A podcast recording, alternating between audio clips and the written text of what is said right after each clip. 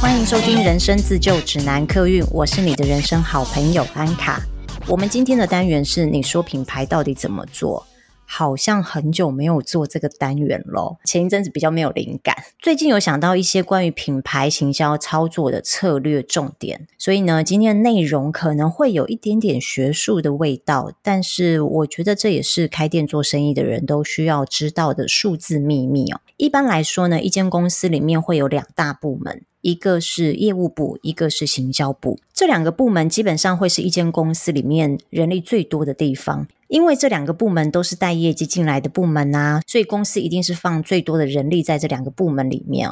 但是当现在网络时代渐渐取代实体商店的时候哦，行销的人力需求就越来越多了。在电商里呢，行销就是业务，业务就是行销。我以前呢，刚转做电商的时候还不了解为什么我会变成是要背公司业绩的那一个人，因为我过去实体店面的经验啊，背业绩的单位一定是营业单位嘛。我们行销单位当然也会负责到业绩的部分，但是那个压力不会有营业单位来的大。当我后来去做网络行销的时候，发现整间公司没有营业部门呢。整间公司都是行销部门哦，行销部门再拆分成，比如说异业合作的部门、广告操作部门、呃，社群行销的部门。所以在网络购物的这个销售世界里面，行销就是业务的角色。那当然，这里的业务就不是面对面的销售了，而是如何用策略跟数字分析来获取业绩。以前我们是实体店面的时候，你可能可以从跟消费者聊天，每一次来的购买行为，那我们可以面对面去了解到消费者的轮廓样貌跟他的消费习惯。但是在网络世界里，我们要如何了解消费习惯？只能透过行销活动的测试、观察的结果、大数据的分析来了解消费者的习惯。虽然每个业种都有自己的销售模式哦，然后我的经验大多数是在零售产业，可是我想行销的范畴应该都脱离不了三个原则。不同的行业，它的差别只是在于这三个原则的分配比例会不一样。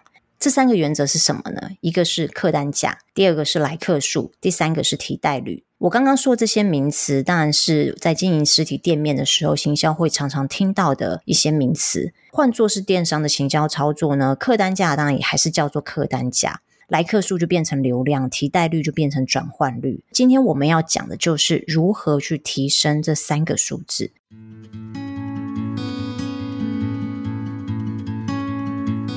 以数字面来看，我们都知道创造营业额这三个数字当然是越高越好。但是当然不可能每一个数字都如你想象的，我只要行销活动一做下去，或者是我的广告一下下去，这三个数字都会跟着提升。理想中是这样，但现实当中几乎是不太可能 三个同时发生哦。好，那我们来讲第一个客单价。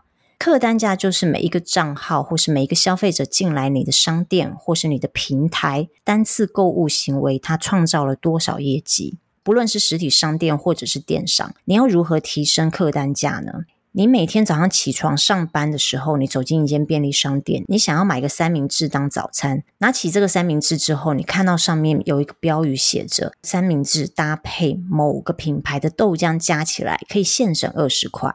这个时候你计算一下，打折后的价钱等于是两件商品，就是你单买三明治跟你单买豆浆，打折之后是总额的八折。八折还蛮多的，有时候都会打到七折、七五折哦。当然，你就拿了一瓶豆浆，然后配上你的三明治去结账。原本你走进这间超商，你只想要花三十五块去买一个三明治当做你的早餐，最后你在这间超商是花了七十五块才走出去，等于你一个人单次的消费金额从三十五块提升到七十五块，这就是最简单的提升客单价的行销策略，红配绿给折扣。另外还有一种方式是呢，消费满额送赠品。以前我们在百货公司每个档期都会做这个活动。这个活动如果做的厉害的话，可以大幅提升客单价。但是这完全取决于赠品的吸引力。我记得有一阵子哦，全台风靡各种造型的 Hello Kitty，某间便利商店，它就推出了联名赠品。我记得那一阵子中午吃饭的时候，都会被同事带去充消费金额，大家一起购买，然后打一张发票，金额凑足之后就可以拿到自己喜欢的赠品。这个行销策略到现在还是很好用，但是重点就在于你给的赠品一定要有话题性或者是独特性。最后有一个超强武器，就是现金回馈。以前我们都是周年庆才会把这个行销策略拿出来用，有点像是它是最后一个武器了。因为有什么是比现金回馈还要来的 让消费者觉得更有感的呢？所以这个算是我们在行销策略里面最后拿出来的武器。可是因为现在的消费市场实在是太竞争了，同质性的商品太多了，可能一天你被好多不同的行销活动、好多不同的广告、好多不同的商品打中好多次。现金券、现金回馈这个行销策略就变得没有那么的压箱宝了。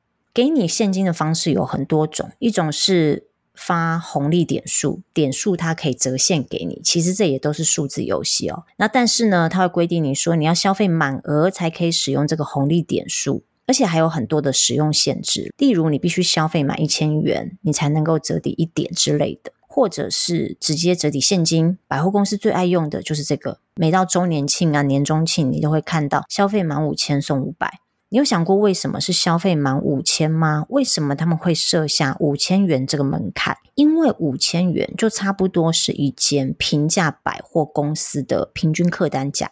以前我们在算整间百货公司的平均客单价，大约是三千五、三千八左右。可是我们希望消费者能够冲到五千块的单次消费金额，所以我们就会定一个门槛是。你满五千，我们就送五百元的现金券给你。可是这个现金券一样有使用条件哦，不是折抵在你这一次买的五千元里面。但有一些百货专柜，它会有一些技巧啦，他会跟客人讲说，五百元可以这一次就抵掉。那这个里面的内幕我就不讲了哈。不过百货公司的明文规定就是，你这次消费满五千，你可以获得一张五百元的折价券。但是这一张五百元的折价券是不能够从你这一次消费的五千元当中去折抵的，它会规定你下次消费的时候才能使用，而且下次消费又有一些规则在里面，例如你又要买满多少钱了，你才可以使用五百元的折价券，而且五百元折价券的面额也有一些技巧哦。有些是给你一张面额就是五百元的折价券，那等于你下一次消费的时候，你一次就是得要买五百元以上，你才能够折抵这一张五百元的折价券嘛。那有一些是他一百元一百元给你，但是他也有规定，每一百元的那一张折价券，可能你必须要消费到多少钱才可以使用。那你一次要使用五张的话，你是不是单次的消费就要增加了？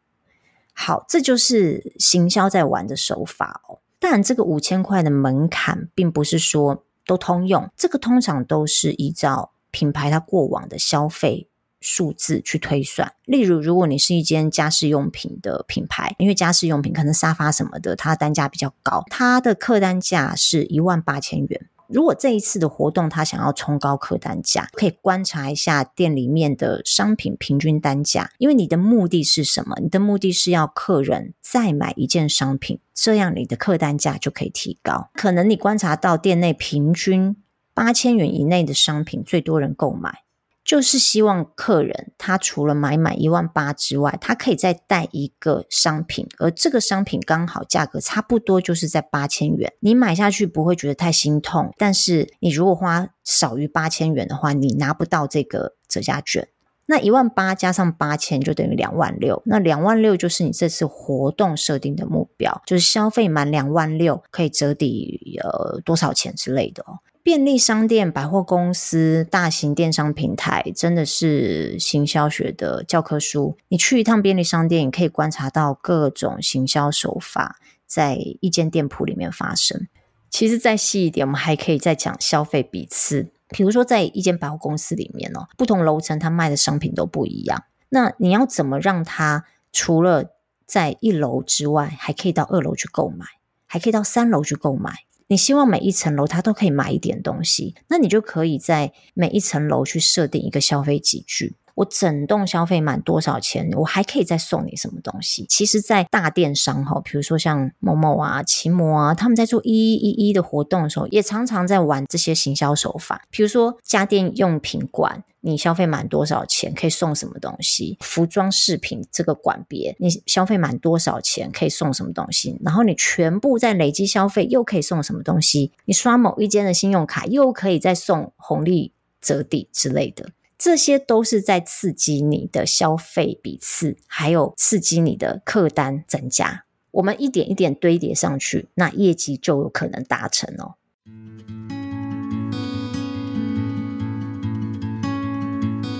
再来是来客数，你看到来客数乘上。客单增加，然后再乘上消费笔次增加，哇，那这业绩实在是不得了了。但是消费者哪有那么好取悦的？所以我才说，通常这些条件当中，只要有一个条件提升了，你的业绩就会提升。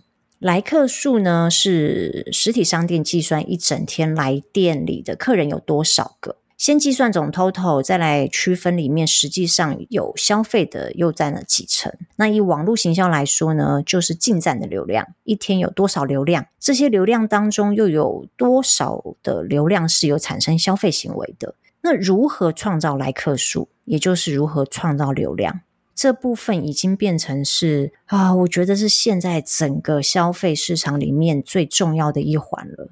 也是大家狂撒预算在这上面的地方哦。最直接简单的方式就是买广告，传统广告，例如车厢、捷运、电视、电台。但我想这一些已经慢慢的被网络广告给取代掉了啦。网络媒体广告有关键字啊，FBIG，然后 YouTube 啊、抖音啊、Podcast 啊、KOL 直播带货，现在变成流量哪里大，大家就往哪里去。当然，这些都是拉客进站的工具哦。这个工具只要有钱，大家都可以使用。重点来了，我们一天到晚都在被行销，到底哪一种行销工具最有效？这也是我被客户最常询问到的问题哦。有一个观念，我觉得很重要。我们做行销很熟悉这个观念，但是对于大部分的品牌主、企业主，并没有真的把这个观念内化到脑袋里。这个观念就是分众行销。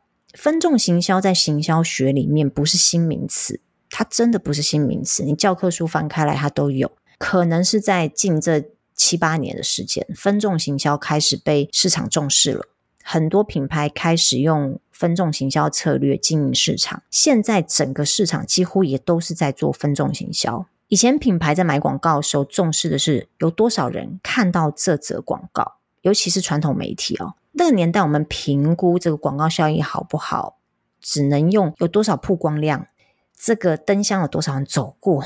我们是经历那个时代的，但是这种发散的广告模式呢，随着网络行销，随着网络的广告兴起之后，会越来越没有效果。不只是因为大家的消费平台转换了，从实体换到网络。还有就是这样子的广告模式，其实是你没有办法精准的知道你的消费者有没有被你的广告打中。经过广告的这一群人，有哪一些人是真的会被你的广告吸引而去买东西的？以前没有网络时代，我们要收集消费者的轮廓、消费者的习惯、消费者行为，我们要请市调公司做大规模的真人实测。那非常的花时间，也非常花钱。不但花时间花钱，也很难做到快速精准的分众行销。但是有了网络之后，我们有了大数据，市调这件事情完全可以用后台系统去分析。你很快就可以知道喜欢你的品牌的消费者，他们的性别、年龄、工作，甚至他们的消费行为。他是一次性消费还多次性消费，还有他进站都逛哪一些地方，哪一些商品，什么东西放在购物车里面，所以分众行销它会做得更精准。它不是像以前一样传统的行销，我只要撒出去就好了。可是现在的分众行销呢，我把网撒出去之后，我有收回来，收回来之后，我再来看我网到的这一群鱼当中，有哪一些是因为吃了我的饵而跑到这一个网子里面来的。与其把广告费用广撒在不一定会购买。或者是他根本不会购买的人身上，你不如精准的花在那一些对你的品牌有好感的消费者身上。深入研究他们的喜好、他们的消费行为、他们的生活模式、生活形态，投其所好，给他们喜欢的商品，说一个他们喜欢的故事。这个对本身就是行销人来说，当然是很容易接受观念。但是我发现有一些企业主、老板，他们并没有真的 buy in 这个观念。人总是想要越多越好，曝光量越大，流量越高。这个观念真的是要 留在上一个世纪了。所以，好好的研究你的客户在哪里，他们在做什么，多做一些可以培养黏着度的活动，他们才是真正会带来业绩的那一群人。至于要在哪一个平台下广告，或者是要操作哪一个平台，要不要建立自己的网站，我觉得跟商品的属性有关。还有，你想要短打经营还是长期经营？四年前小红书很红，我有个客户跟我说，我们要操作小红书。这两年抖音很红，客户又跟我说，我们要操作抖音。如果你的商品是流行性很高的东西，例如服装、饰品、保养品、彩妆这些，消费者年龄层偏十几二十岁的年轻族群，那你真的是要跟着当下流行的平台去经营哦，因为流行的商品就是这样。他们看的不是长尾效应，他们看的是这一个档期一下子爆款的业绩。如果是餐饮、旅游、民宿、设计商品、生活风格类周边的产品或影像创作这些，当然我觉得从 IG 开始建立是最好的，因为 IG 本来就是一个影像化的平台啊，然后再加上它的年龄族群呢稍微高一些些。那有客户问我说，现在还要做企业网站吗？我觉得要看你建立企业网站的目的是什么。是把它当做品牌的门市，让消费者在 Google 上搜寻，你就可以得到品牌资讯的话，那我建议你做一个简易的网站就好。它不需要有购物的功能，也不需要有物流的功能，只是把商品展示、联络方式放在网站上面就可以。建立官网的目的是创造品牌的公信力跟品牌的形象给消费者看，但是自建网站并不会有大量的流量。所以，如果你是把官网定位在收集流量跟转换率下单的话，我觉得这一点要砸很多的钱才有办法做到，而且可能你要很早期就投入网络商店这个市场，才有可能现在可以占有一席之地哦。我曾经待过一间服装品牌的公司，当时他们正在转型要做网络商店，但是他们还是在用实体商店的思维在经营网络商店。原本他们的商品是上架在雅虎啊、某某这些大型的电商平台，如果有操作过这一部分的人，应该都知道。这些大型电商平台的上架费用是非常高的，而且还会有很多的额外支出，例如退换货的来回运费也是品牌端这边在处理，平台不可能帮你分担你的退换货的运费哦。至于退换货的客服也是品牌自行处理，我真的有遇到过，最后结算下来，我的成本几乎是跟我的利润是打平的哦。品牌当然觉得我要上架在大型电商上面没有赚钱啊。所以，我之前这一间服装公司，他就想把客户导入到自家网站来消费，他们忽略了这个流量是要花钱去买的。而且，当他们想要做网络商店的时候，这个服装的电商市场已经被占得满满的了，他们已经算是很后期要加入这个战场，所以可想而知，他们要花多少的广告预算去把自家的官网的流量给撑起来。当时我就有建议老板说，我们给大型平台的上架费用，其实就等于是广告费用。如果我们把自家网站建立的这个目标定位在销售的话，我想前期要撒的广告费用，绝对是超过我们要付给平台的抽成费用。当时呢，在我接手之前，他们已经花了将近快要上百万去建构一个可以下单的官网。真的是不值得啊！我当时给他们的建议是，就用一个公版的购物网站。那这个购物网站其实后台已经很成熟，也很完整。他们有完整的金流、物流，你上架的后台系统都很方便。再付多一点钱，你也有 CRM 系统可以使用。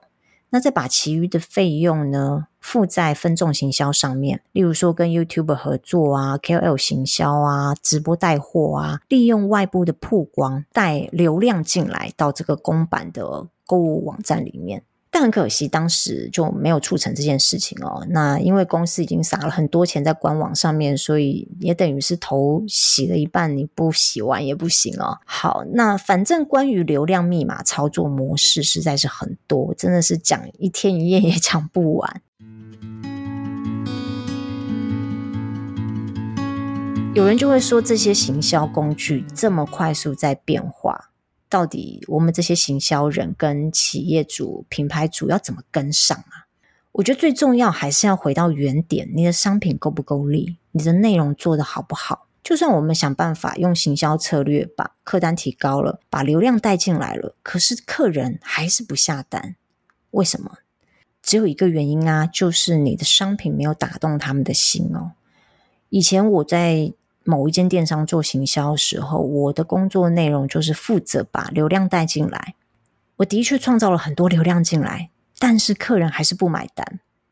我们也做了很多的数据分析，例如消费者停留在网站的哪一页，他上一次跟这一次进站相隔多久，我们的 VIP、VVIP 族群的消费行为也做了一般分析。老实说，我觉得分析都是事后诸葛，再来拿做日后行销活动的。参考数据，这些数据当然都是非常有参考的价值的。但是每一次的行销活动的目的跟设定的条件不一样，而且商品也不一样，所以你不可能每一次都得到最精准、最真实的预测数据。也就是说，就算我们做了很多的事后数据分析，也不能够保证我们下一个档期的业绩就可以因为我们参考了这些数据分析而爆红、爆款。所以会促成转换率最重要的条件还是商品力。这个商品不论是实际上的衣服、精品、课程、信用卡，是实体或是虚拟的，商品力不单是指商品本身，还有你如何帮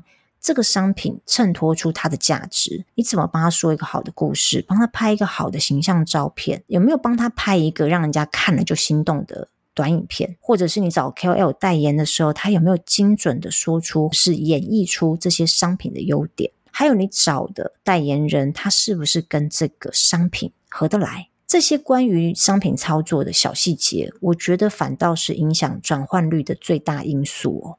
以上，今天我们聊了如何利用行销策略提升业绩的三个方式。这三个方式就是提升客单价、提升流量跟提升转换率。每一个项目其实都还可以再深入的研究跟细分更多的行销策略，但基本上这三个只要。任何一个提升，我们的业绩就会跟着提升。所以，不论我们做任何行销活动，我们其实心里面都要想着这三个目标哦。呃，如果这三个目标都能达成的话，我想业绩是没有理由不提升的。